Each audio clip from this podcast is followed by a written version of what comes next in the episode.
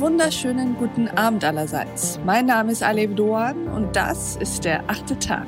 Schön, dass Sie dabei sind. Wir blicken heute auf die Bundestagswahl mit einem, der sowohl die Innensicht kennt, als auch von außen das Geschehen in Deutschland beobachtet. Er ist Tier- und Umweltschützer, er ist Schauspieler und Autor und er ist heute unser Gast. Herzlich willkommen im achten Tag, Hannes Jennecke. Einen wunderschönen Tag.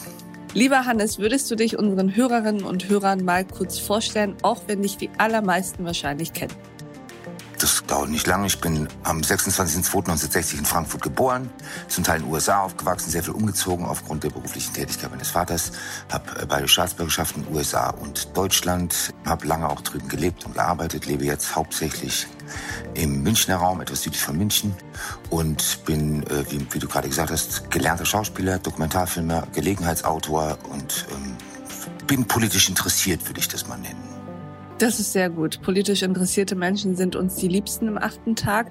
Lass uns doch direkt mal in das Thema steigen. Wie verfolgst du im Moment den Wahlkampf?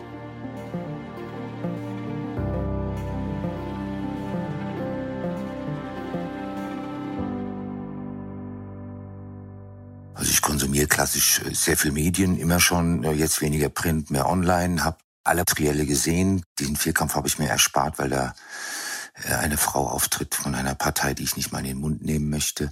Insofern habe ich alles verfolgt, was immer die drei großen Parteien betrifft, aber ich verfolge natürlich sehr auch, was Christian Lindner treibt, was Herr Bartsch treibt. Also ich verfolge den gesamten Wahlkampf relativ neugierig, weil es ja auch dieses Jahr echt spannend ist.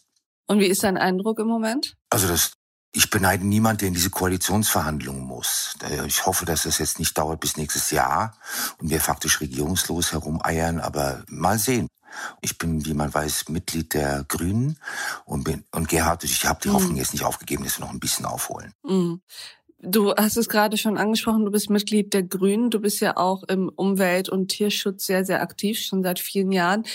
Wie ist denn dein Empfinden? Am Anfang hatten die Grünen ja wahnsinnig gute Umfragewerte. Es sah wirklich, wirklich gut aus. Kurz schien sogar das Kanzleramt in Aussicht oder das Kanzlerinnenamt, je nachdem. Jetzt hat sich das so ein bisschen wieder runterreguliert. Im Moment ist Olaf Scholz relativ weit vorne. Wie guckst du auf diese Umfragen? Also du wirst auf jeden Fall drauf gucken, aber welche, welches Fazit siehst du daraus? Was sind da für Eindrücke, die du daraus generierst? Also das Wahlkampfmanagement bei den Grünen nicht äh, perfekt und ideal war, das glaube ich, wird jeder zugeben. Ich fand die Entscheidung zunächst eine Frau aufzustellen absolut richtig, gerade in so einer Männerrunde.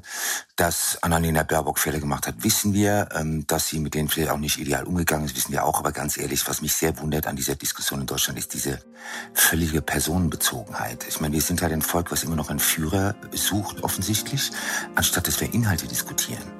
Und beim Inhalte diskutieren wird es halt wirklich spannend, weil da haben wir jetzt 16 Jahre totalen Stillstand gehabt bei CDU, CSU, FDP und SPD. Und ich glaube, wir müssen uns einfach wieder bewegen. Ich mache jetzt hier keinen Wahlkampf für die Grünen, aber wir können doch nicht einfach nur so weiterwurschteln. Es wird ja immer nur reagiert und nie agiert. Es gibt ja überhaupt keine Vision mehr für dieses Land. Und unser Gespräch ging natürlich noch weiter. Unter anderem haben wir hierüber gesprochen.